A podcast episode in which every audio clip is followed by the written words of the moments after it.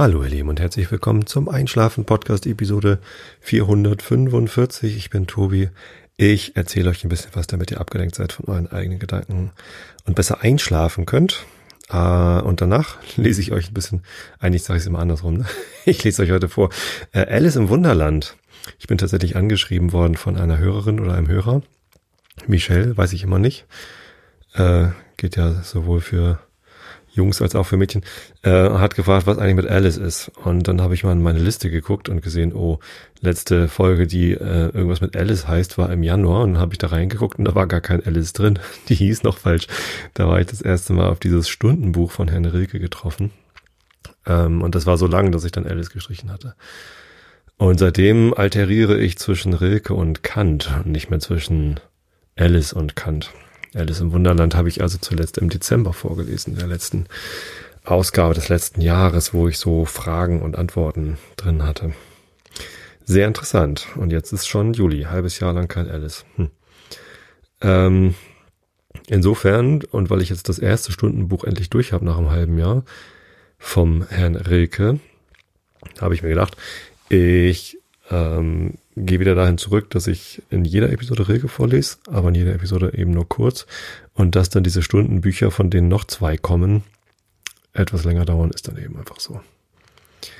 Meta, Meta, Geschwafel, Geschwafel. Genau, ähm, ich bin Tobi, ich lese euch heute, heute Alice vor. Davor gibt's den Rilke der Woche, den Rilke-Teil der Woche, sag ich jetzt. Und davor erzähle ich euch ein bisschen was, damit ihr abgelenkt seid von euren eigene Gedanken besser einschlafen könnt. So ist es doch richtig. Ja, und heute gibt es endlich mal wieder eine ähm, Episode, die auf sehr viel Freude stoßen wird, denn es gibt einen Reisebericht. Ein Reisebericht, äh, die kommen mir aber ganz gut an und äh, deswegen ja, freue ich mich. Ich wieder drücken. Deswegen freue ich mich, ähm, dass ich dieses Jahr ganz viel unterwegs sein werde. Und ja, der erste Reisebericht dieses Sommers kommt aus Amsterdam, beziehungsweise er kommt aus Karkensdorf, aber er handelt von meiner Reise nach Amsterdam. Es begab sich nämlich zu einer Zeit, da die Kinder mit der Jugendfeuerwehr nach Lahnstein gefahren sind. Und tatsächlich habe ich gestern einen Fernsehbericht über diese Jugendfeuerwehr Reise nach Lahnstein gesehen, so eine ganze Woche von Samstag bis Samstag. Heute kommen sie dann wieder. Ich darf gar nicht heute sagen, wenn ich nicht verraten will, wann ich hier aufnehme. Ne? Ich nehme, ich, ich veröffentliche ja nicht mehr direkt nach Aufnahme. Also, ist egal. Ähm, denen, denen geht's gut. Die sind mit der Jugendfeuerwehr unterwegs, ganz viele Freunde, die ganze Samtgemeinde. Äh, eine Tante von mir, die in Süddeutschland gewohnt hat, hat sich immer aufgeregt, dass es doch eigentlich Gesamtgemeinde heißen muss. Samt ist doch ein Stoff und kein, nicht die Gesamtheit. Also Samtgemeinde Tosted heißt das und hier sind so ganz viele Gemeinden. Hauptgemeinde Tosted ist auch eine Gemeinde und die Samtgemeinde bindet halt so äh, mehrere Gemeinden zusammen. Ist irgendwie eine Verwaltungsform, die es anscheinend in Süddeutschland nicht so gibt. Ich weiß gar nicht, ob das was norddeutsch spezifisches ist oder ob sie das noch nicht kannte. Ähm, hat relativ viele freiwillige Feuerwehren und viele dieser freiwilligen Feuerwehren, also jeder Ort hat eigentlich, jede Gemeinde hat eine so ungefähr. Und viele davon haben auch Jugendfeuerwehrabteilungen und die sind alle zusammen nach Lahnstein gefahren, weil das irgendwie eine Partnerfeuerwehr äh, ist. Lahnstein, da Koblenz irgendwo die Ecke. Und ähm, ja, da sind sie halt für eine Woche. Und das bedeutet, dass, äh, und es sind gerade Sommerferien und meine Frau, Stefanie, die hat sich letztens beschwert, dass ich immer von meiner Frau rede und nie ihren Namen sage, obwohl sie doch einen Namen hat. Dabei mache ich das eigentlich absichtlich, um ihre Privatsphäre zu schützen. Also Steff und ich ähm, waren halt eine Woche ohne Kinder und das in den Sommerferien, wo sie eben, also meine Frau Steff, ähm, Schließungszeit hat im Kindergarten. Das heißt, sie muss Urlaub nehmen drei Wochen und dann dachte ich mir, wenn meine Frau Urlaub hat und die Kinder weg sind, könnte ich mir auch Urlaub nehmen und wir machen zum ersten Mal seit 16 Jahren ein Paarurlaub. Also als Paar, zu zweit, ohne Kinder. Vor 15,5 Jahren ist unsere erste Tochter geboren und vor 16 Jahren im Frühjahr waren wir das letzte Mal zu zweit im Urlaub. wir sind durchaus ab und zu mal allein unterwegs auf Feiern oder ähm, waren auch letztens mal über ein Wochenende, also über eine Nacht in Berlin, sowas machen wir schon. Ähm, aber so Urlaub, so mehrere Nächte, haben wir seit 16 Jahren nicht gemacht. Ja, es bot sich an und weil wir ja nicht mehr so viel fliegen wollen, also eigentlich wollen wir privat gar nicht mehr fliegen, ähm, sondern in Urlaub lieber mit dem Zug fahren. Ich habe heute in einem Newsletter von, ich glaube von der Zeit ist der, ist das die Elbvertiefung von der Zeit? Irgendwo stand es drin, ähm, dass es jetzt so neue Begriffe gibt, die durch die Klimadiskussion vorkommen. Äh, ein Begriff ist Flugscham. Also, dass man sich dafür schämt, dass man äh, den Flieger nimmt, obwohl man es gar nicht gemusst hätte, sondern einfach irgendwo eine Ausrede dafür braucht. Ähm, Kreuzfahrtscham gibt es auch, aber es gibt auch Zugstolz als Begriff. Den hatte ich ehrlich gesagt noch nicht gehört. Ich heute gerade gelesen. Bin ich jetzt stolz darauf, dass ich mit dem Zug in Urlaub gefahren bin? Hm. Nee, ich bin zufrieden, aber nicht stolz. Zugzufriedenheit vielleicht. Und wir hatten nicht mal großartig Verspätung, also minimal, so dass es nicht wirklich ins Gewicht gefallen ist. Nee. Ähm, genau, wir wollten mit dem Zug reisen und das bedeutet ja einerseits, dass man irgendwo hinfahren sollte, wo auch ein Bahnhof ist. Und wenn man nicht besonders häufig umsteigen will, dann muss man auch so ein bisschen gucken, wo man denn so hinfahren kann. Und vor 20 Jahren, oder es ist noch länger her, vielleicht ist auch 25 Jahre her, waren meine Frau und ich, als wir noch nicht verheiratet waren, Stefanie und ich, äh, in Amsterdam äh, mit dem Auto. Auf der Rückfahrt ist übrigens das Auto kaputt gegangen, beziehungsweise hat eine komische Störung gehabt, sodass es ab 70 kmh Geschwindigkeit hat es einen komischen Pfeifton von sich gegeben oder 80 oder so äh, aus dem aus dem Cockpit raus. Es klang so wie so ein Warnton und ähm, das war ätzend und dann habe ich irgendwie angehalten und äh, ich war noch recht jung. Also es war, weiß ich, vielleicht war ich 19 oder so. Ja, muss 25 Jahre her sein. Ähm, und wusste halt nicht so richtig, was zu machen ist. Und ähm, dann haben wir irgendwo noch gefragt, glaube ich, ich weiß es gar nicht mehr. Zumindest wusste man nicht, was zu tun ist. Und dann sind wir einfach langsam äh, gefahren, äh, damit es nicht so piept. Und manchmal bin ich dann doch schneller gefahren, um irgendwie einen LKW zu überholen oder so. Und ähm, dann hat es wieder gepiept und dann bin ich wieder langsamer geworden. Äh, und irgendwann habe ich beim Überholen, also nach, nach zwei Stunden ätzender Fahrt, ähm, bin ich dann doch einmal irgendwie schneller als 130 geworden. Ähm, und da hat es aufgehört zu piepen. da haben wir gemerkt, man muss einfach nur schnell genug fahren, dann geht auch der Piepton weg. Ein Audi 100 Avant war das damals. Vor 25 Jahren. Nein, äh, wir sind, äh, haben gedacht, lass uns doch wieder nach Amsterdam fahren. Äh, nur für ein paar Nächte. Einfach während die Kinder nicht da sind und mit dem Zug hinfahren. Ist auch gar kein Problem. Von Hamburg aus ist es einmal umsteigen in Osnabrück äh, bis dahin mit dem ICE und dann von Osnabrück, da fährt so ein Zug vorbei. Aus Berlin kommt er und fährt nach Amsterdam. Und das ist dann Intercity. Ähm, geht alles. Und nach Osnabrück sind es von Hamburg aus zwei Stunden und von Osnabrück nach Amsterdam sind es nochmal drei Stunden. Also alles nicht so wild. So, also sind wir am Montag hingefahren. Alles kein Problem äh, kommen da am Hauptbahnhof an. Die erste Schwierigkeit war, wie kommt man dort aus dem Hauptbahnhof Amsterdam Zentral überhaupt raus? Das sind nämlich so Drehkreuze, wie wenn man in London in die U-Bahn will oder so, muss man halt sein Ticket vorhalten und dann kann man da durchgehen. Muss man aber auch beim Rausgehen, muss man sich auch auschecken. Äh, und das müssen auch die normalen Bahnreisenden tatsächlich dann direkt vor uns schon eine Familie, die nicht genau wusste, wie man da denn jetzt rauskommt. Tatsächlich kann man einfach dann das, äh, das Zugticket, also den Barcode wir haben die online gekauft, die Bahntickets, und da ist ja so ein Barcode, so ein quadratischer äh, Barcode mit drauf und ähm, den äh, so ein 2D-Barcode, genau. Weil die normalen Barcodes, die auf Flaschen drauf sind, die sind ja 1D sozusagen, also eindimensional. Es ist ja wirklich nur die, die eine äh, einkodierte Zahl. Und diese 2D-Barcodes sind halt so, ja, ihr wisst schon, was ich meine. Die muss man einmal drüber halten, dann geht das auf. Sind wir einfach zu zweit durchgeschummelt, weil wir nicht wussten, ob das nochmal aufgeht, wenn man den gleichen Barcode nochmal davor hält, weil die Fahrkarte war ja durchaus für zwei Personen. Aber wer weiß, ob dieses Gerät das weiß. ein bisschen, bisschen irritierend. Also waren wir nicht die einzigen, die nicht wussten, wie man da durchkommt. Ich glaube, die Angestellten da, warum, warum stellen sie nicht dauerhaft jemanden dahin, der sagt, ja, du kannst da durch. Vielleicht waren auch große Schilder und wir haben die noch nicht gesehen. Naja, das war ganz lustig. So, da waren wir in Amsterdam und mein erster Eindruck, ähm, also wie gesagt, es ist 25 Jahre her, dass ich zuletzt da war. Und mein erster Eindruck jetzt war, boah, war das voll. Das war wirklich, also wir mussten einmal quer durch die Innenstadt, wirklich so gerade durch zu unserem Hotel. Und so diese erste Strecke, weil man so aus dem Bahnhof raus Richtung Süden dann halt so durch die Innenstadt durchgeht, das ist halt rappelvoll. Da sind ganz, ganz viele Menschen gewesen. Es war am Montag. Wir sind am frühen Nachmittag da angekommen und es war ja alles voller Touristen. Also wahrscheinlich Touristen, genau wie wir. Also es ist echt was, echt was los. Und ähm, das war unangenehm. So, dann gehen wir da durch diese Hauptstraße, keine Ahnung, ich weiß gar nicht mehr, wie die hieß. Und ich habe mich erstmal echt irgendwo, also es war auch nicht interessant.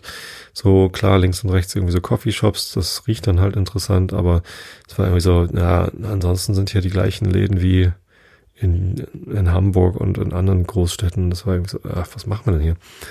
Ähm, und es dauerte dann aber halt auch wirklich nur die Viertelstunde, die wir da durchgelatscht sind, bis wir dann da so ein bisschen rausgekommen sind. Da ist so ein Platz, der heißt Damm und dahinter wurde es dann schon ein bisschen ruhiger. Und unser Hotel äh, war das American Hotel Amsterdam. Das war, oh, das ist am Leitze Gracht Dingsbums.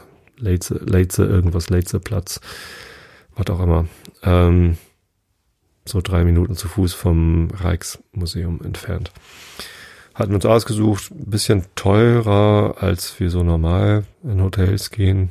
Also eigentlich gehen wir gar nicht in Hotels, sondern in in Ferienwohnungen und suchen uns günstige Sachen aus. Aber es waren nur vier Nächte. Wir sind von Montag bis Freitag da gewesen und da habe ich gedacht, ach, ich schlafe immer in so tollen Hotels, wenn ich mit der Firma unterwegs bin. Warum soll meine Frau nicht auch mal in einem tollen Hotel ein paar Nächte schlafen? Und habe ich gleich mit Frühstück, weil ich dachte, oh, teures Hotel hat bestimmt tolles Frühstück. Ähm, dort von Montag bis Freitag gebucht das war dann dieses Hotel, also von außen total schön. Das ist so ein 100 Jahre alter Backsteinbau, wirklich sehr schön aufgemacht. Unten drin sind so ein Café und eine Bar. Und das Café hat so große Fenster, die oben auch noch so mit bunten Fenstern irgendwie, Fensterbildern geschmückt sind. Davor ein großer Brunnen, wo zwei Fische irgendwie Wasser spucken und Muscheln irgendwie äh, sehr laut plätschern lassen. Äh, alles toll. Ähm, dann werden wir in unser Zimmer geschickt, Zimmer 540. Wollte ich, sage ich extra dazu, weil wenn ihr jemals in dieses Hotel kommt, nehmt nicht Zimmer 540, es sei denn, ähm, ihr mögt es muckelig. Das ist also ganz oben gewesen. Ähm, die Wände schon so ein bisschen angeschrägt auf den Gängen dahin, also sehr, sehr beengt. Und das Zimmer extrem klein, also wirklich klein, so dass man sich eigentlich nicht dran aufhalten möchte. Ähm, ein Bett, so ein Doppelbett. Und also man kommt rein, es steht so direkt an einem Tisch. Ich würde nicht mal Schreibtisch dazu sagen, ein bisschen zu klein dafür. Und rechts ist das Bett und das war's. Und links ist dann noch ein Badezimmer. Äh, kaum Schrank irgendwie. Und vor allem auch kaum Fenster. Also an der einen Seite ist oben so ein Fensterband. Das war allerdings in zwei Meter zehn Höhe fing das an und in zwei Meter dreißig Höhe hört es auf, weil da ist auch schon die Zimmerdecke so ungefähr. Ähm, also ein sehr schmales Fensterband, wo ich aber selbst nicht rausgucken konnte, weil ich zu klein war, sondern ich musste mich aufs Bett stellen, um da rauszukommen, äh, gucken. Äh, und dann war in der Dachschräge war auch noch ein kleines Fenster, so eine Dachluke. Da kam man aber gar nicht ran, weil da der Nachttisch davor stand. Da musste man sich dann da durchschlängeln, um dann da mal rauszugucken. Ähm, ja, wirklich, wirklich suboptimal. Und ähm, für den Preis habe ich mich dann ganz schön geärgert, weil, okay, ich habe ein kleines Doppelzimmer gebucht. Das war jetzt nicht die Suite, die ich gebucht habe oder so. Aber so klein und ohne Fenster, also ohne richtige Fenster, so dass man irgendwie nicht rausgucken konnte, war schon echt doof. Ähm, da haben uns dann den Nachmittag über, während wir dann durch Amsterdam geturnt sind, überlegt, was, was machen wir jetzt mit dieser Situation? Und uns halt beide über dieses Zimmer geärgert und uns nicht wohlgefühlt. Und ähm, die Lösung war dann, dass wir ähm, überlegt hatten, wenn wir dann zurückkommen, dann äh, fragen wir mal, ob es nicht ein anderes Zimmer gibt, weil wir da dann doch so ein bisschen enttäuscht waren. Und das haben wir dann gemacht. Haben auch sehr freundlich gefragt und ähm, irgendwie waren die gar nicht so überrascht, hatte ich den Eindruck. Und die Kollegin, von der, mit der wir gesprochen hatten, also die, die, mit der wir gesprochen hatten, war erst einen Monat da und die andere sagte so, ja, ja, ich habe da noch eins, äh, auch klein, aber mit einem kleinen Balkon. Das war dann das Zimmer 123, 123, haben sie uns dann reingeführt. Und das war tatsächlich auch klein, aber zumindest schon mal so geschnitten, dass wenn man reinkommt, so ein kleiner Gang ist, wo dann das Bad abgeht. Und dann ist da ein Raum, der so ein bisschen geräumiger wirkte, also eigentlich auch im Wesentlichen Bett. Ähm, aber dann die, die hintere Wand war halt komplett Glasfläche mit einer großen Tür, dass man rausgehen konnte. Da war halt ein kleiner Balkon und dann saß man quasi äh, im ersten Stock über dem Café ähm, und schaute halt auf diesen, auf diesen eben erwähnten Fische Springbrunnen. Der Nachteil des Zimmers war natürlich, dass es recht laut war, weil da war direkt dieser Platz. Ähm, der Brunnen, das klingt so wie so ein Regenbruch. Das ist also sehr lautes Geplätscher. Und dann fährt halt ständig die Tram vorbei und das klingt dann nach Gewitter. Also es war natürlich dann der Nachteil, dass es ein bisschen laut war. Aber ähm, das haben wir sehr gern in Kauf genommen, dafür, dass wir einfach ein bisschen mehr Licht hatten, ein bisschen rausgucken konnten, äh, sogar auf dem Balkon sitzen konnten. Da waren halt zwei Stühle und ein Tisch. Absolut groß genug, um sich irgendwie ein bisschen drauf aufzuhalten und da zu lesen. Äh, Bierchen zu trinken haben wir da auch gemacht. Das war dann auf einmal, also das, mit dem Zimmer waren wir sehr einverstanden. Ähm, auch wenn ich da immer noch sagen würde, für den Preis na, weiß ich nicht. Vielleicht ein Ticken zu teuer. Und wo ich jetzt gerade am Lästern bin über das Hotel, könnte ich das vielleicht noch eben, eben durchziehen. Also was heißt Lästern? Ich, ähm, ich war zufrieden, aber nicht begeistert und nicht, äh, und nicht wirklich glücklich. So, dass ich da nicht nochmal hingehen würde, außer irgendwie geschäftlich, wenn ich irgendwie was da, die haben auch so Konferenzräume, das kann man dann sicherlich mal gucken, ob die vielleicht ganz gut sind. Ähm, aber privat suche ich dann doch eher was, was entweder günstig und gut genug ist oder was teuer ist und mich halt wirklich begeistert. So, der Raum war es schon mal nicht. Das Frühstück war es leider auch nicht. Das war auch recht, recht teuer. Also wenn man das einzeln gebucht hätte, war das über 20 Euro, vielleicht sogar 30 Euro. Und dafür gab es so ein ganz kleines Buffet mit irgendwie zwei Sorten Käse, Gouda und Ziegenkäse und dann gab es da irgendwie ein paar Aufschnittsachen, aber auch nicht viele. Esse ich ja auch gar nicht mehr. Aber dann ähm, ein bisschen Obstsalat, ein bisschen Müsli mit Joghurt und dann so dieses englische Frühstück, also so ähm, Rührei, gekochte Eier, Speck, Würstchen, äh, Bohnen und gegrillte Tomaten und Pilze. Ähm, das Rührei war aus Trockenei angerührt und ungenießbar. Beim ersten Tag habe ich es gegessen, beim zweiten Tag habe ich es nochmal probiert und einfach gelassen. Äh, und dann dieses herzhafte Frühstück einfach ganz sein gelassen. Die Brötchen äh, waren gut und es gab halt noch so ein paar süße Sachen, irgendwie so ein paar Donuts, aber die waren dann auch immer schnell weg und und so ein paar Croissants und so, alles nicht so richtig, nicht so richtig toll. Also da war nichts dabei, was mich irgendwie begeistert hätte. Ich kenne das von Hotels aus dieser Preisklasse.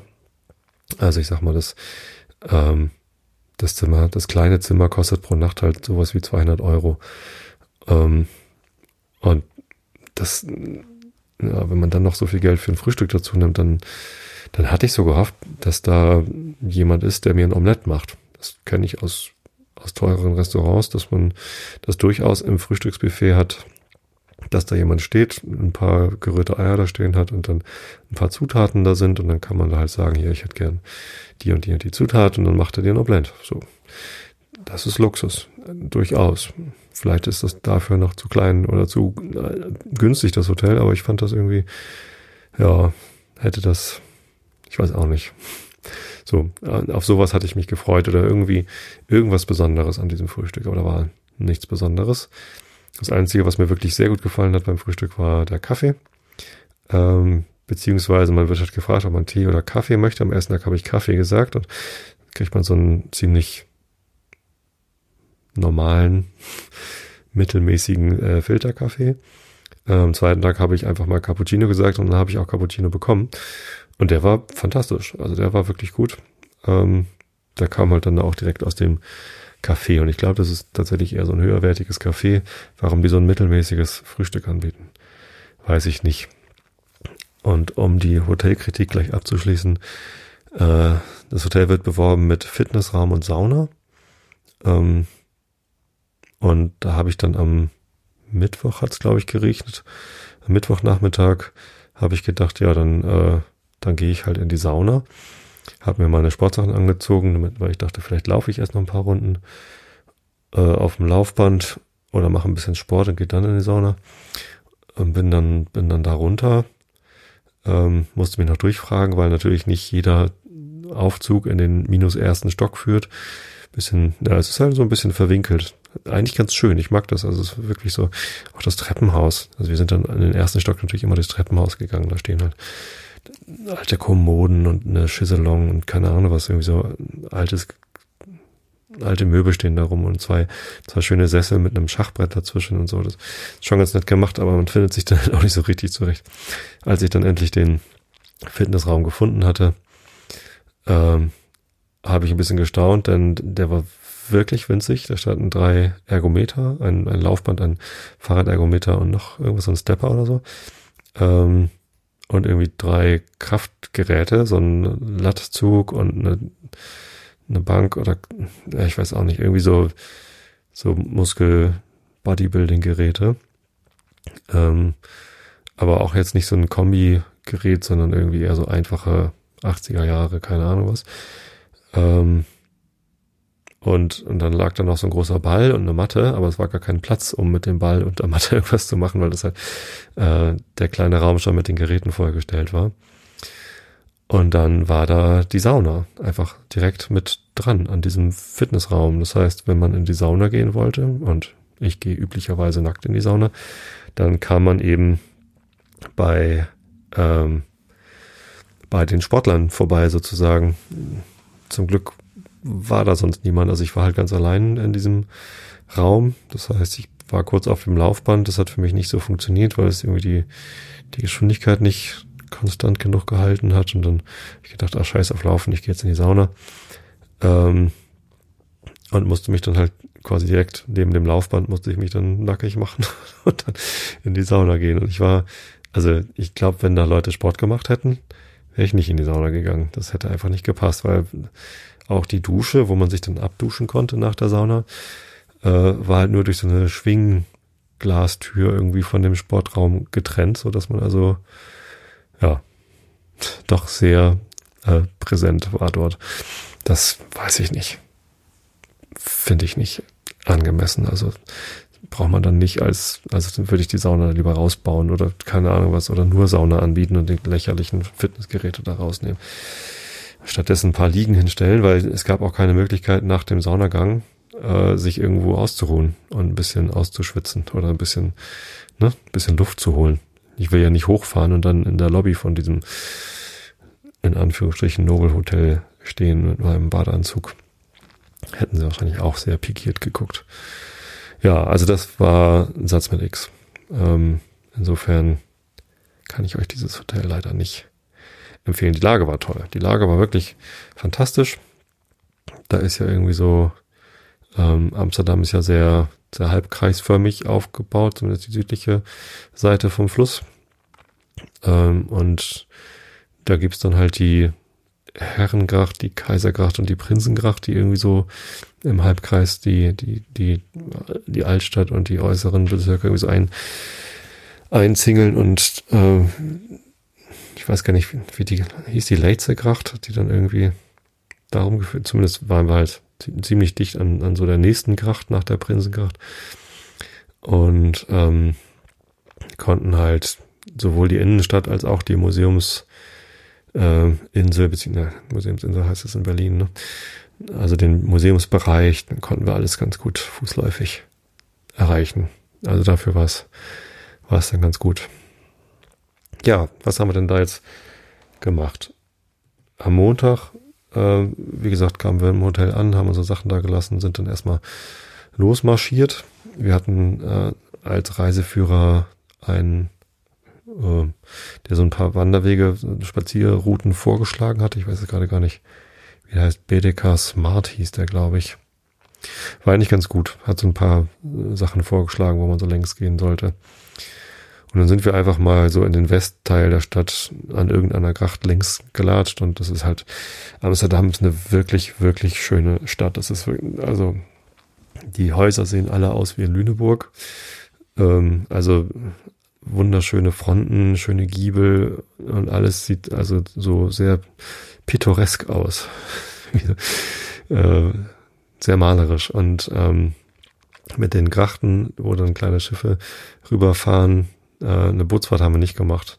Ist aber, glaube ich, echt ganz nett, weil es liegen halt auch ganz viele Hausboote dann äh, an den Grachten und ähm, das macht einfach Spaß, sich da irgendwie alles anzugucken. Ist auch alles sehr liebevoll gestaltet. Vor fast jedem Haus gibt es ein kleines Blumenbeet und überall blüht. Also auch auf den Brücken über die Grachten sind lauter Blumenkästen und alles blüht. Wir waren das natürlich auch im Sommer da, aber ähm, ich glaube, die legen da schon sehr viel Wert darauf, dass die Stadt bunt und blühend und schön ist. Ähm, und dann ja, sind wir da so Richtung Westen hoch marschiert, ähm, haben irgendwie Läden reingeguckt und hier und da. Und auf einmal finden wir den Einladen, den meine Frau unbedingt dort besuchen wollte. Und das ist Property of. Den gibt's auch in Hamburg. Es ist aber tatsächlich ein Amsterdamer ähm, Laden. Also in Amsterdam hat der erste Property auf aufgemacht. Dann haben sie in Hamburg eine Zweigstelle und jetzt noch einen zweiten in Amsterdam gemacht. Ähm, relativ kleine Kette. Die machen Rucksäcke, im Wesentlichen Taschenrucksäcke, äh, bieten aber darüber hinaus noch äh, so so ein paar weitere schöne Sachen einfach an. Also meine Frau kauft da, ich sage schon wieder meine Frau, also Stefanie kauft da ganz gerne diese Travelers Notebooks. Das sind so in Leder gebundene japanische äh, Notizbücher, Tagebuchartig. Und da gibt's halt so verschiedene Einsätze, was man da so reinhängen kann.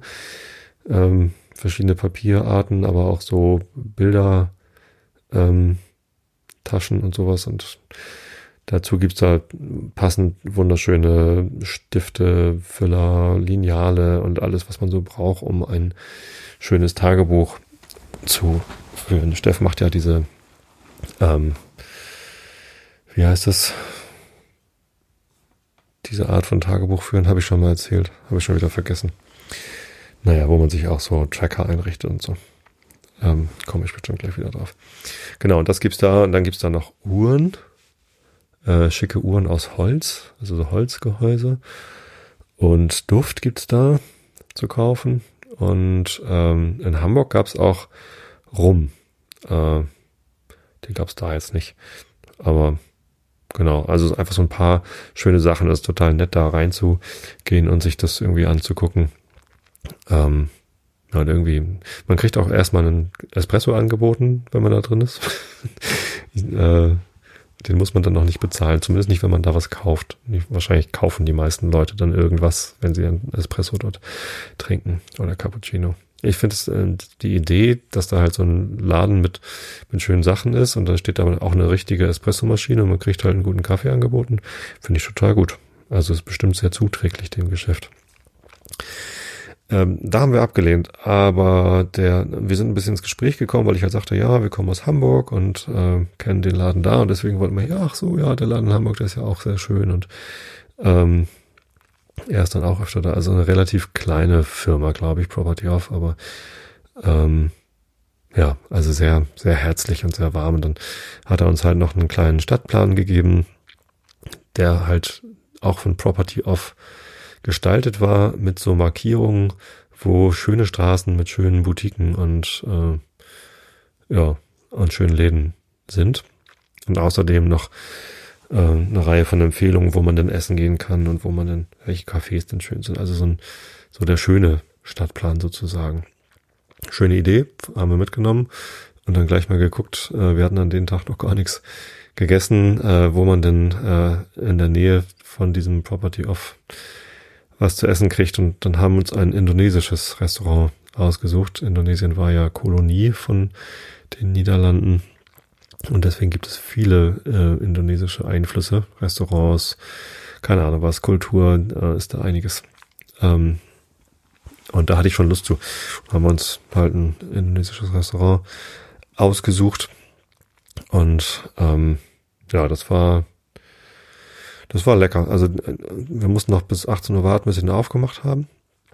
Und dann füllte sich der Laden aber sehr, sehr schnell. Und wir haben dann so eine Reistafel ähm, uns gegönnt mit äh, Saté-Spießen vorweg. Und das war, das war sehr lecker. Genau.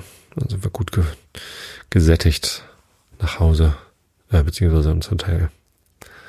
Haben uns beim Albert Hein, das ist so eine Supermarktkette, Albert Hein to go, ist irgendwie ähm, direkt in der Nähe vom Hotel gewesen.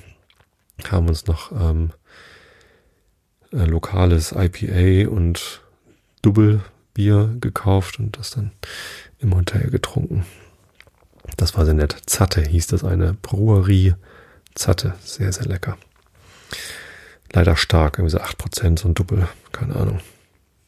Aber naja, ist dann ja auch egal, wenn man eh schon im Hotel ist und direkt einschlafen kann. Am Dienstag haben wir wieder so eine Mordswanderung gemacht. Und ehrlich gesagt weiß ich gar nicht mehr so genau, wie wir da gelaufen sind. Was haben wir denn am Dienstag eigentlich gemacht?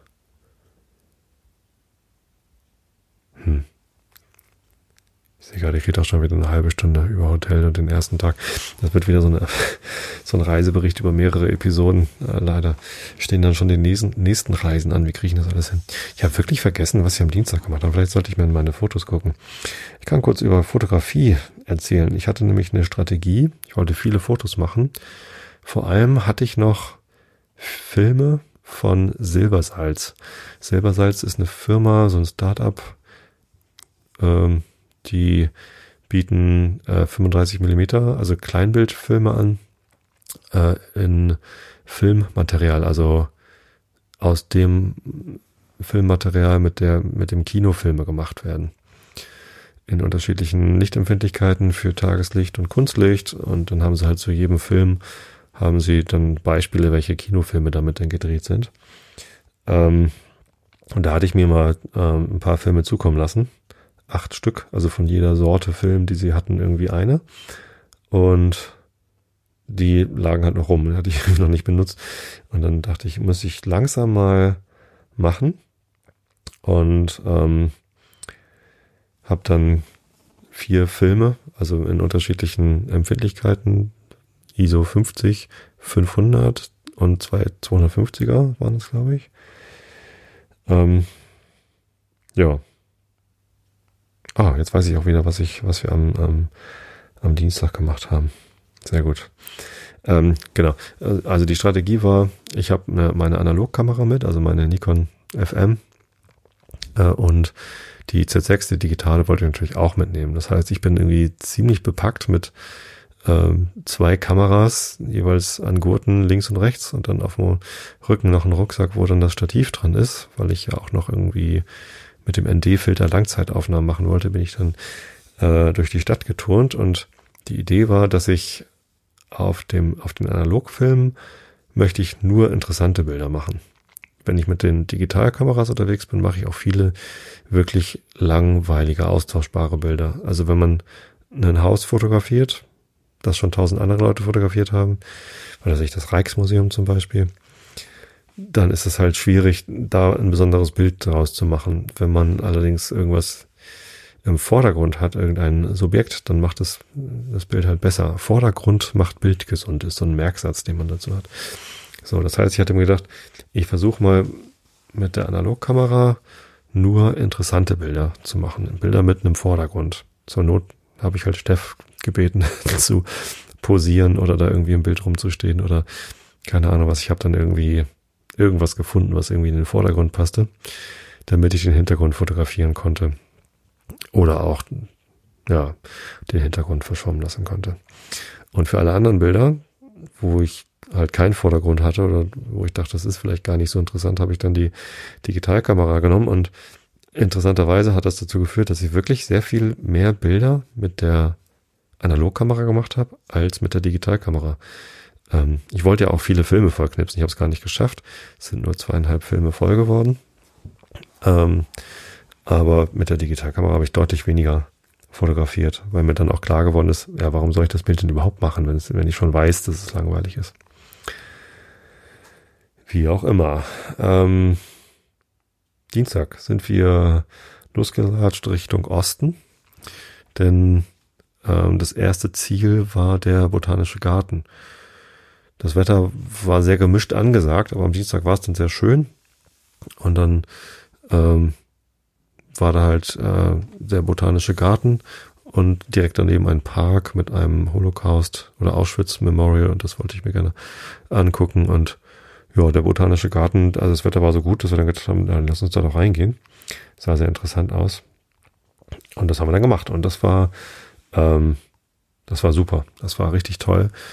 Wenn ihr in Amsterdam seid und schönes Wetter ist, dann geht da ruhig rein. Es gibt zwar auch ein paar Innengebäude, es gibt da so Multiklima-Zonen, also so ein Raum, der wirklich so tropisch heiß und feucht ist und dann eine Wüste, äh, warm und trocken und dann, ja, also Palmen und alles Mögliche. Ähm, und es gibt halt einen großen Außenbereich und noch ein, ein Schmetterlingshaus und auch es gibt wirklich für relativ geringe Grundfläche gibt es eine ganze Menge zu sehen. Also man kann sich ja locker anderthalb, zwei Stunden aufhalten und, und durchgehen und staunen und gucken. Riesengroße Ginkgo-Bäume haben wir da gesehen und ja, also ein sehr alter botanischer Garten auch, also schon irgendwie im 17. Jahrhundert angelegt von irgendwelchen Mönchen, die äh, Kräuter äh, angebaut haben. Und diesen Bereich mit den Kräutern, also den, den gibt's heute wieder oder immer noch, äh, wo halt wo man was über Kräuter lernen kann. Leider dann auf den Infotafeln nur auf Niederländisch. Davon versteht man als Norddeutscher natürlich ein bisschen was, weil es, ja, Niederländisch ist ja auch irgendwie recht nah am Plattdeutschen oder am Englischen. Also es, ähm, es geht. Man kann ein bisschen was verstehen, aber äh, eben nicht alles. Und ja, also ein wirklich toller botanischer Garten. Da habe ich dann auch ein bisschen digital fotografiert, weil so Schmetterlinge, da verballert man ja doch irgendwie relativ viele Bilder, bis man dann ein schönes dabei hat. Ja. Genau, dann sind wir weitergelatscht äh, durch diesen Park durch. Das Auschwitz-Denkmal ist irgendwie erstaunlich klein, äh, große Spiegelplatten, also kaputte Spiegel in den Boden gesetzt, so dass wenn man da reinguckt, der Himmel halt für immer kaputt ist. Fand ich ein schönes Bild, aber irgendwie war der Ort so beliebig und klein. Also es war mit wenig, wenig Bedeutung da irgendwie aufgeladen. Aber wenn man dann die Infotafel liest, dass unter diesen kaputten Spiegelplatten halt Urnen mit Asche der in Auschwitz ermordeten Juden liegt, naja, das war schon, war schon gut da vor, vorbeizuschauen und einen Moment irgendwie dran zu denken. Ich meine, in Amsterdam ist natürlich das Anne Frank Haus der bekannteste Ort, wo man äh, an die Ermordung der Juden und das Dritte Reich denken kann. Aber es gibt sehr, sehr viele Orte. Also es gab halt wirklich auch sehr viele Juden in den Niederlanden, äh, bis dann 1940 die Deutschen da eingefallen sind. Ja, war ganz gut, da, da reinzugucken. Wir sind dann trotzdem weitergegangen äh, und zum Science Museum, wie hieß das noch? Relativ dicht dann wieder am Hauptbahnhof. Also ein Stück östlich vom Hauptbahnhof ist dann das Science Museum. Ich muss gerade mal eben nachgucken, wie das hieß. Wir waren nämlich gar nicht drin, sondern wir waren nur drauf. Und das ist cool. Also es war halt wirklich ein wunderschöner Tag. Äh, sonnig und klar. Und wir sind dann äh, Nemo heißt das. Genau. Da so äh, längs gelatscht und das, das Museum ist so ein, sieht aus wie ein Schiffsbug, äh, der so Richtung, Richtung Fluss guckt und der erhebt sich dann so aus dem, aus dem Boden rechts davon oder östlich von, von dem Museum ist noch das Schifffahrtsmuseum, wo die Amsterdam liegt. Kann man dann auch ganz gut sehen. Also ein großes Segelschiff. Und ja, auf dieses Nemo kann man halt oben rauf und oben drauf sind dann noch so, so ein paar Wasserspiele und Energie. Ähm, Installationen, wo man irgendwie so Muskelkraft gegen Sonnenkraft messen kann und ein bisschen, ja, also vor allem ist da ein Café. Dann kann man sich da auch ein Bierchen holen und ein bisschen was zu knabbern und oder was zu essen. Und es war halt ein sehr sonniger, schöner Tag. Und es war so eine ganz entspannte, Atmosphäre. Die Kinder haben da im Wasser gespielt, also da alle irgendwie Hose aus, Schuhe aus und dann so in Unterhose da durchs Wasser getobt.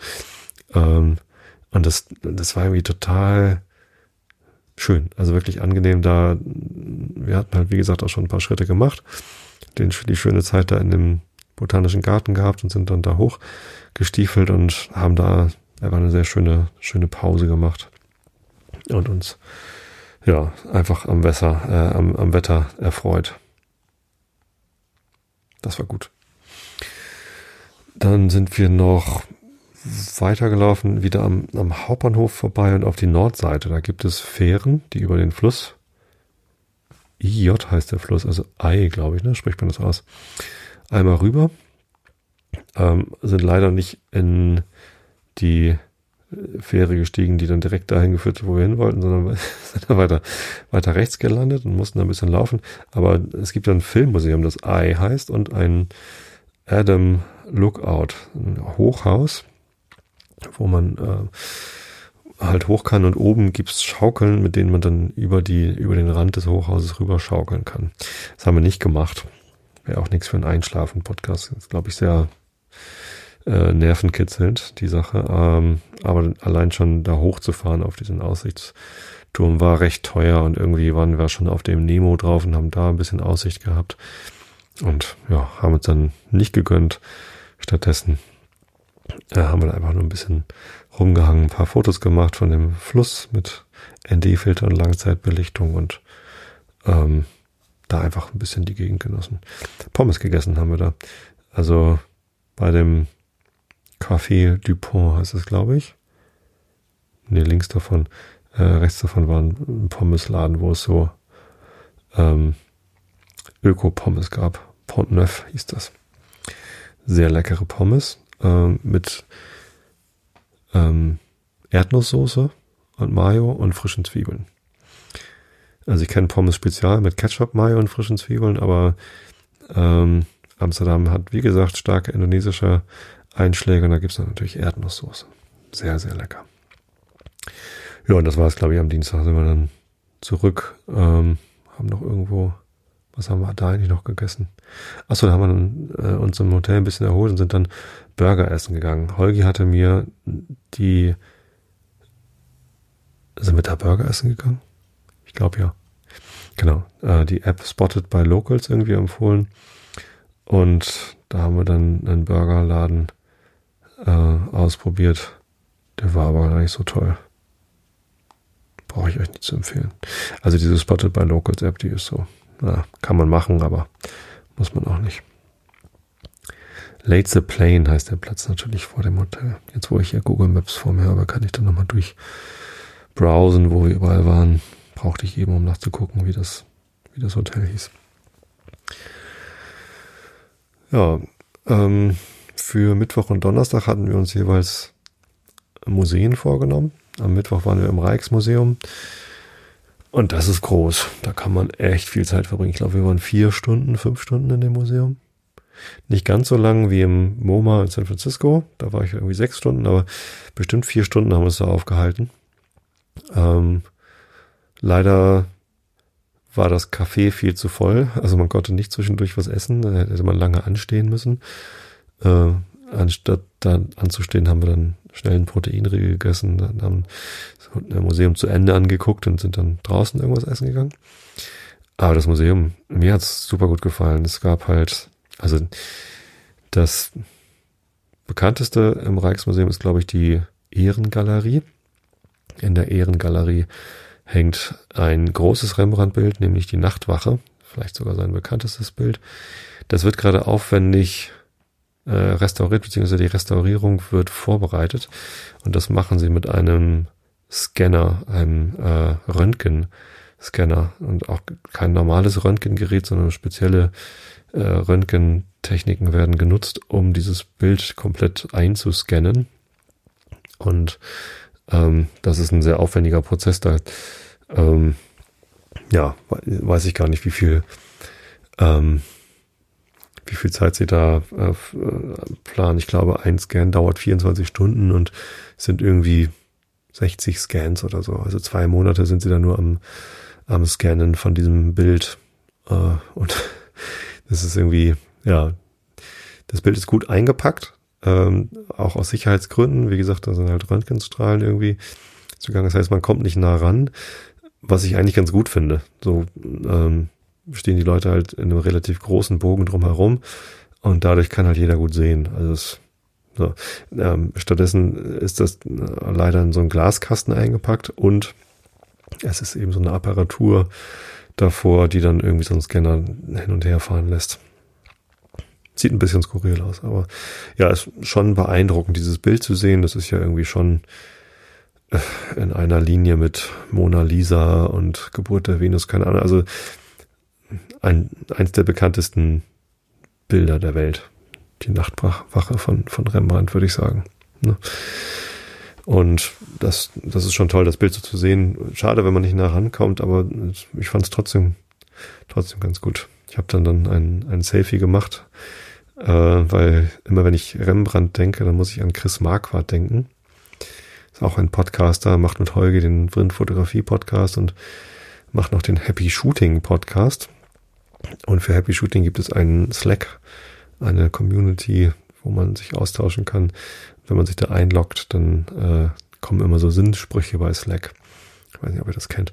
Äh, und einer der Sinnsprüche, mit dem man begrüßt wird, während man darauf wartet, dass die Nachrichten geladen sind, ist Rembrandt. Punkt. Maler. Punkt. Tod. Von Chris Marquardt. So als wäre es selbstverständlich, wenn man schon Maler wird, dass man dann auch stirbt, äh, dass man doch lieber Fotograf werden sollte. So ungefähr verstehe ich den Witz und äh, deswegen habe ich ein Selfie mit einem sehr skeptischen Blick äh, von diesem Bild und mir gemacht. Ich weiß nicht, ob man das verstanden hat auf Instagram und, und Twitter. Ist aber auch egal. Ja. Nee, ansonsten ähm, sehr viel, sehr viel klassische Kunst. Also ähm, unten im Museum, also die, die das so, so unten ist halt irgendwie ganz alte Sachen, und je weiter man nach oben kommt, desto neuer werden die Sachen. Und in den beiden Türmen des Museums sind halt so sehr zeitgenössische Sachen. Und die haben mir tatsächlich auch am besten gefallen. Eine Installation war da ein, ein Film, der vorgeführt wurde von einem sehr modernen Künstler. Ich habe den Namen leider vergessen. Ähm, es hieß uh, The Flattening of the Brook, also das, ähm, das Glattstreichen des äh, Bachs. Und das ist ein Kurzfilm, zwei Minuten, wo man halt in, also nicht in Super 8, sondern in 16 Millimeter gefilmt, äh, sieht man halt einen kleinen Bach. Und da kommt ein Typ mit einem Paddelboot.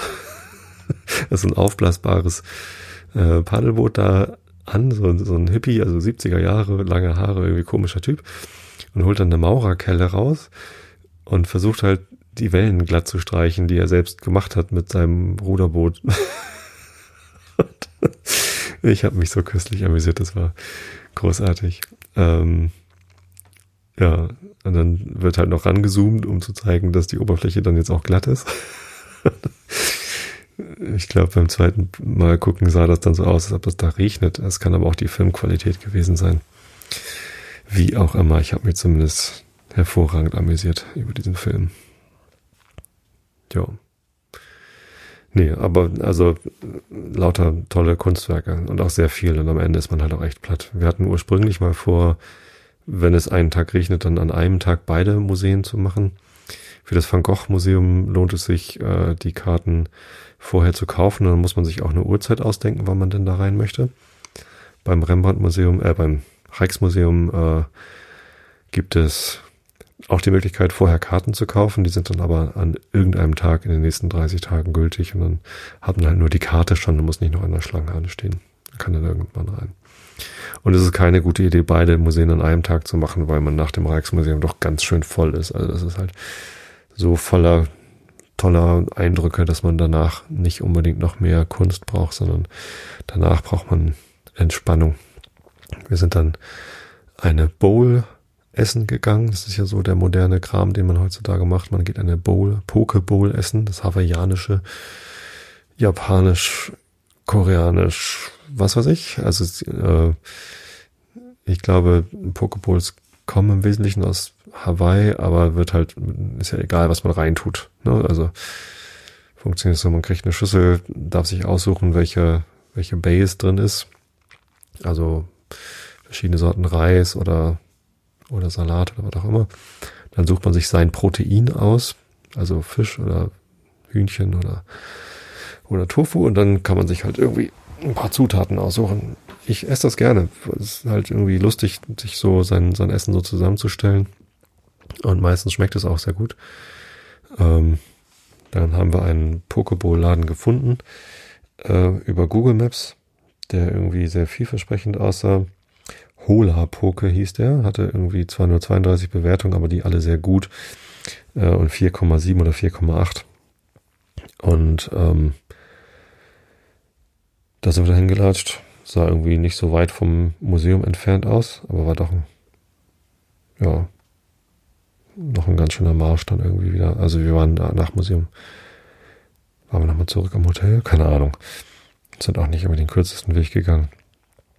Ähm, und es war so ein bisschen enttäuschend. Also die, die Zutaten, ich nehme dann gerne Rotkohl oder Rotkraut und irgendwie Karotten und so. Aber die waren halt frisch und unbehandelt. Und bei den Pokerläden in Hamburg sind die halt immer irgendwie mariniert oder eingelegt oder sonst was. Und das dann natürlich schmeckt dann nochmal ein bisschen anders, hat noch ein bisschen intensivere Geschmäcker.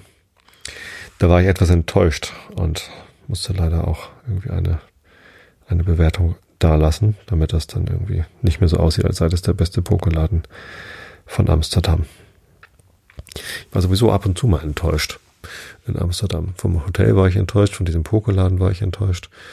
Ähm, das machte aber gar nichts. Also ich habe mich extrem wohl gefühlt in Amsterdam und ich möchte unbedingt auch wieder hinfahren. Also das, das war echt toll, da einfach ein paar Tage in der Stadt zu sein, die, die Stadt zu genießen und ja, ähm, ich war sehr gerne da und ich habe das sehr genossen und ich, ich bin sehr erholt zurückgekommen und ich kann das nur nur empfehlen, da Zeit zu verbringen. Am Donnerstag waren wir dann im Van Gogh Museum und ähm, das war fantastisch. Da gab es eine Sonderausstellung zur Sonnenblume, die Sonnenblumen. Ähm, eigentlich waren es zwei Sonderausstellungen. Einmal zu seiner ähm, zu seiner Krankheit.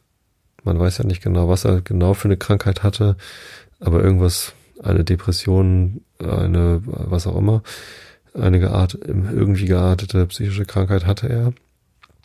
Ähm, und da wurde man so durch so enge, dunkle Gänge und so ein Spiegelgewirr und irgendwie komische Klanginstallationen durchgeführt. Das war, sollte halt so sein, sein Geisteszustand irgendwie nachfühlbar machen. Ich weiß nicht, wie gut das funktioniert, aber ich fand das irgendwie ganz, ganz nett gemacht, weil zwischendurch war dann so ein Raum, der dann sehr entspannt war mit lauter gläsernen Blumen, die dann so angestrahlt worden sind, dass sie unterschiedlichste Farben hatten und äh, es war so ein bisschen psychedelisch. Also nicht, nicht Kunst von Van Gogh, aber also Van Gogh spricht man ihn ja eigentlich aus.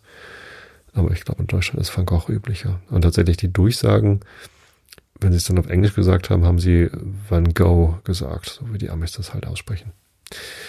Ähm, war sehr schön. Und dann, ja, so eine Ausstellung zum Thema Sonnenblumen.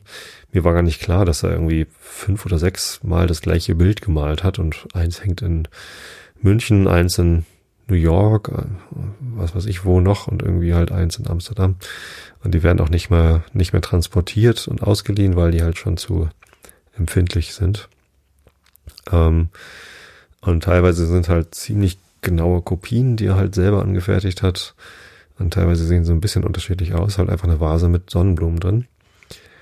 Und ja, es war sehr interessant. Also auch wie die restauriert worden sind, da hatte man irgendwann mal so einen konservierenden Bienenwachskrams drauf gemacht und dann sahen aber die Farben ganz anders aus und dann wurde irgendwie rekonstruiert, wie die Farben ursprünglich ausgesehen haben müssen und ähm, das haben sie sehr gut gemacht. Also einfach ein sehr großer Raum, wo halt dann eines dieser Sonnenblumenbilder auch hing, aber eben auch auf Displays waren dann eben die anderen Sonnenblumenbilder zu sehen und Vergleiche und was weiß ich, also ein bisschen drumherum.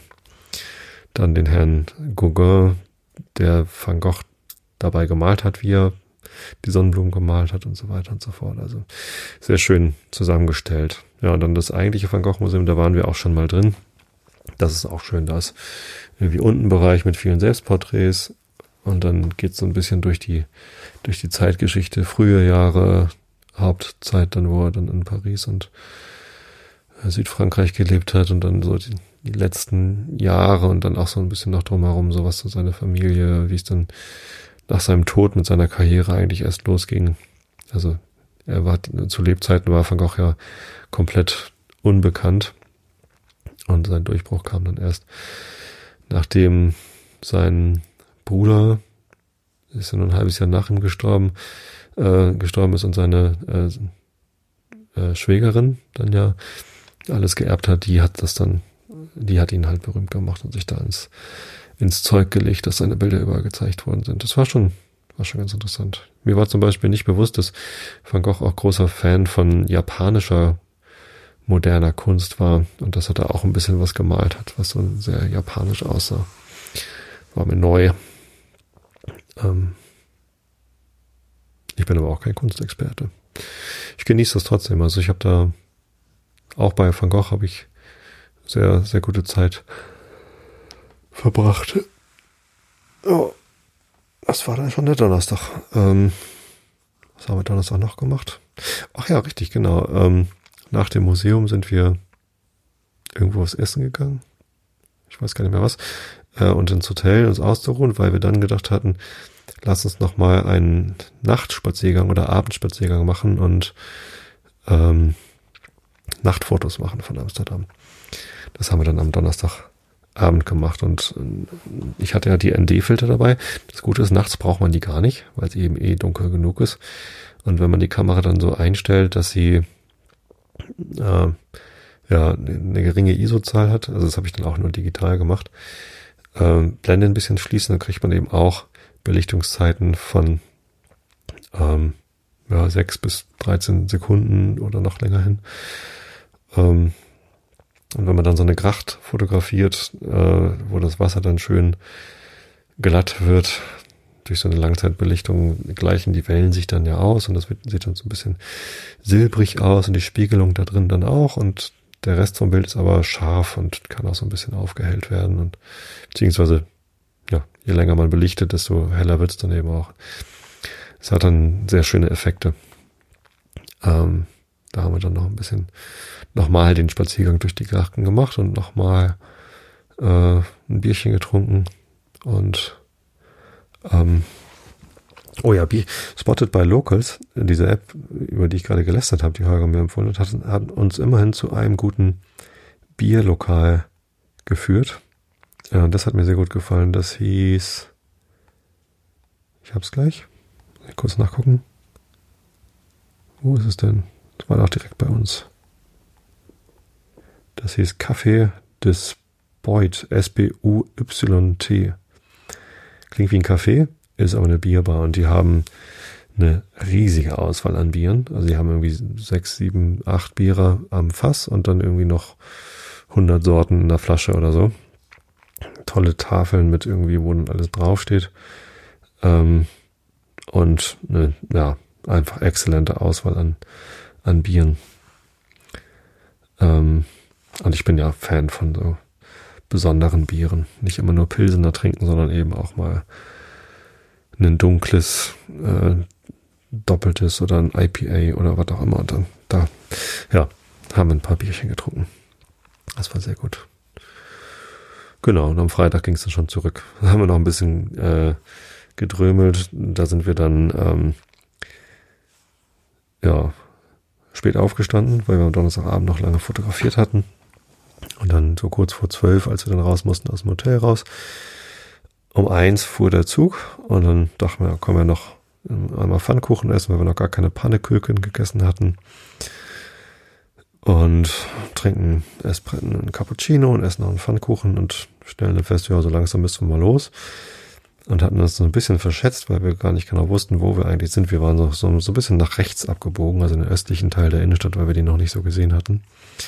Und mussten dann auf äh, Google Maps uns sagen lassen, dass wir noch eine Viertelstunde zu Fuß, nee, 20 Minuten zu Fußweg zum Bahnhof hatten, aber nur noch eine Viertelstunde Zeit, bis der Zug abfuhr. dann sind wir äh, ja mit sehr schnellen, langen Schritten zum, zum Hauptbahnhof gerannt. Ähm, im, Im Gehen auf den Hauptbahnhof zu habe ich Steffis Koffer abgenommen, damit sie aus ihrem Rucksack die Fahrkarte rausgraben konnte, weil wir die ja noch an den Scanner halten mussten, um überhaupt in den Hauptbahnhof reinzukommen. Zum Glück wussten wir das. Äh, und sind dann halt wirklich eine Minute vor eins am Bahnsteig angekommen, in den Zug eingestiegen und erst dann halt sofort losgefahren. Das war so ein bisschen spannend. Aber auch das haben wir geschafft. Eine wirklich schöne Reise. Das hat echt Spaß gemacht. Sehr, ja, sehr kulturell, also mit den beiden langen Museumsbesuchen, aber auch der Botanische Garten. Ähm, sehr viel Schritte gemacht durch das Ablaufen der Krachten. Ähm, ich hätte mir noch ein bisschen mehr Zeit in Cafés gewünscht, die man einfach so im Café sitzt und, und was trinkt. Also auch das haben wir gehabt. Also das, das kam halt vor. So. Ich, wir waren ja auch wirklich, es waren nur drei ganze Tage und diese zwei halben Tage. Also vom Montag haben wir tatsächlich noch relativ viel gehabt, vom Freitag eher nicht so. Ähm, und da kann man jetzt nicht erwarten, dass man wirklich ganzen Nachmittag im Café sitzen kann. Aber nee, auch das haben wir gehabt. So auch nach dem Nachtfotospaziergang haben wir noch bei uns im, in der Bar vom American Hotel gesessen und noch einen Cocktail getrunken. Die waren übrigens auch sehr gut. Die Bar schon so ein bisschen runtergeranzt. Also eigentlich schön eingerichtet, aber so ein bisschen, ja, nicht mehr, also die, die Cocktailsessel und sowas alles halt nicht mehr so. Hm.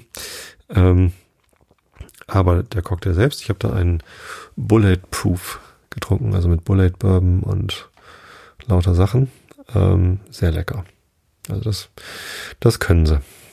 Ein Long Drink getrunken. Ja.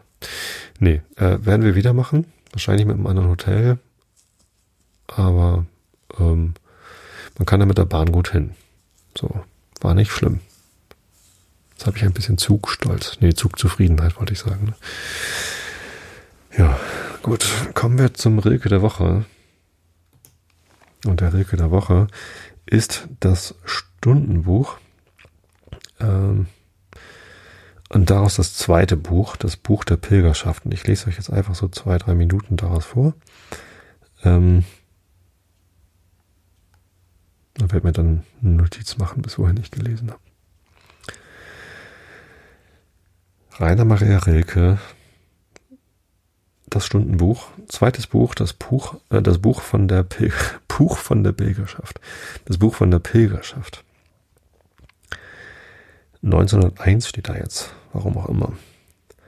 Dich wundert nicht des Sturmes Wucht, du hast ihn wachsen sehen, die Bäume flüchten, ihre Flucht schafft schreitende Alleen.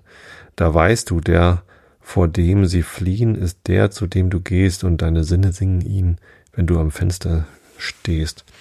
Des Sommers Wochen standen still, es stieg der Bäume Blut, jetzt fühlst du, dass es fallen will in den der alles tut. Du glaubtest schon, erkannt die Kraft, als du die Frucht erfasst. Jetzt wird sie wieder rätselhaft und du bist wieder Gast.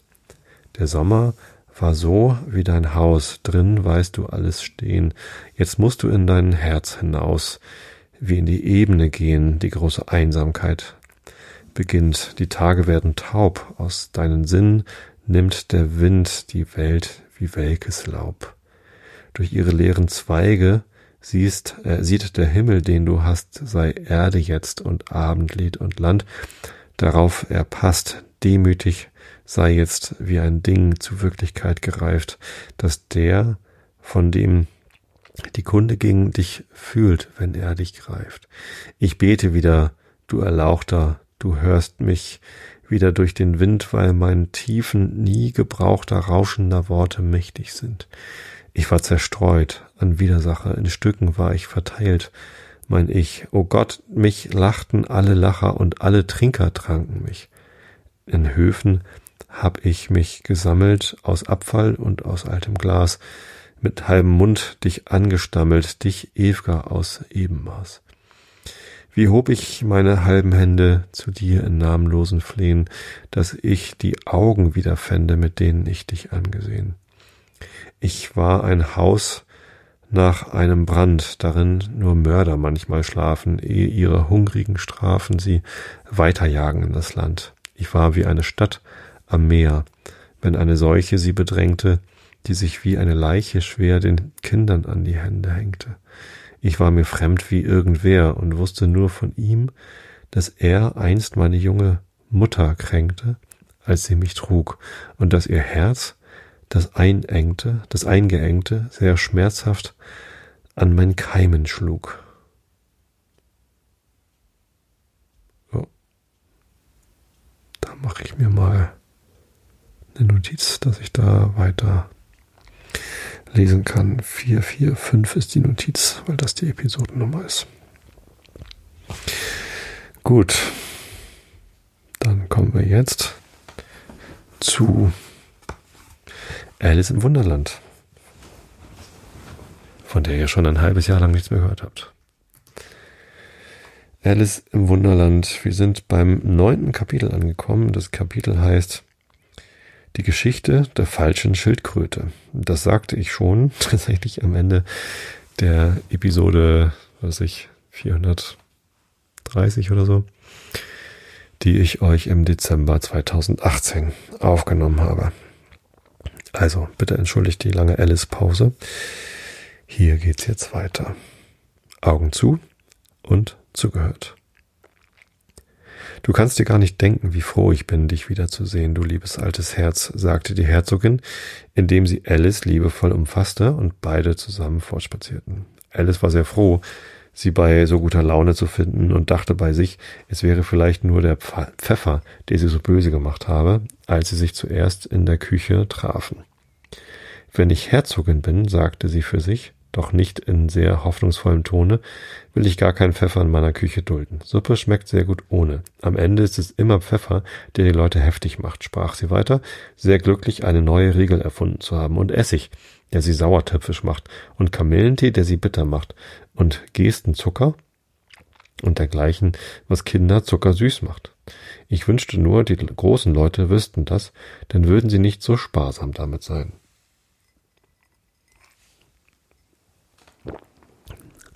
einmal einen Schluck Kamillentee trinken. Sie hatte unterdessen die Herzogin ganz vergessen und schrak förmlich zusammen, als sie deren Stimme dicht an ihrem Ohre hörte. Du denkst an etwas, meine Liebe, und vergisst darüber zu sprechen. Ich kann dir diesen Augenblick nicht sagen, was die Moral davon ist, aber es wird mir gleich einfallen. Äh, vielleicht hat es keine, hatte Alice den Mut zu sagen. Still, still, Kind, sagte die Herzogin. Alles hat seine Moral, wenn man sie nur finden kann. Dabei drängte sie sich dichter an Alice heran. Alice mochte es durchaus nicht gern, dass sie ihr so nahe kam. Erstens, weil die Herzogin sehr hässlich war und zweitens, weil sie gerade groß genug war, um ihr Kinn auf Alice Schultern zu stützen und es war ein unangenehm spitzes Kinn. Da sie aber nicht gern unhöflich sein wollte, so ertrug sie es, so gut sie konnte. Das Spiel ist jetzt besser im Gange, sagte sie, um die Unterhaltung fortzuführen. So ist es, sagte die Herzogin, und die Moral davon ist, mit Liebe und Gesange hält man die Welt in Gange. Wer sagt denn, flüsterte Alice, es geschehe dadurch, dass jeder vor seiner Türe fege. Ah, sehr gut, das bedeutet ungefähr dasselbe, sagte die Herzogin, und indem sie ihr spitzes kleines Kinn in Alice Schulter einbohrte, fügte sie hinzu, und die Moral davon ist, so viele Köpfe, so viele Sinne. Wie gern sie die Moral von allem findet, dachte Alice bei sich. Du wunderst dich wahrscheinlich, warum ich in meinem Amt, in meinem Arm nicht um deinen Hals, warum ich meinen Arm nicht um deinen Hals lege, sagte die Herzogin nach einer Pause. Die Wahrheit zu gestehen, ich traue der Laune deines Flamingos nicht ganz. Soll ich es versuchen? Er könnte beißen, erwiderte Alice weislich, da sie sich keineswegs danach sehnte, das Experiment zu versuchen. Sehr wahr, sagte die Herzogin, Flamingos und Senf beißen beide, und die Moral davon ist, gleich und gleich gesellt sich gern. Aber der Flamingo ist ja ein Vogel und Senf ist kein Vogel, wandte Alice ein. Ganz recht, wie immer, sagte die Herzogin, wie deutlich du alles ausdrücken kannst. Es ist, glaube ich, ein Mineral, sagte Alice. Versteht sich, sagte die Herzogin, die allem, was Alice sagte, beizustimmen schien. In dem großen Senfbergwerk hier in der Gegend sind ganz vorzüglich gute Minen. Und die Moral davon ist, dass wir gute Mine zum bösen Spiel machen müssen. Oh, ich weiß, rief Alice aus, die die letzte Bemerkung ganz überhört hatte. Es ist eine Pflanze. Es sieht nicht so aus, aber es ist eine. Ich stimme dir vollkommen bei, sagte die Herzogin, und die Moral davon ist, sei, was du zu, zu scheinen wünschest. Oder einfach ausgedrückt, bilde dir nie ein bilde dir nie ein, verschieden von dem zu, zu sein, was anderen erscheint, das, was du warest oder gewesen sein möchtest, nicht verschieden von dem war, dass du gewesen warest, ihnen erschienen wäre, als wäre es verschieden. Äh, Moment.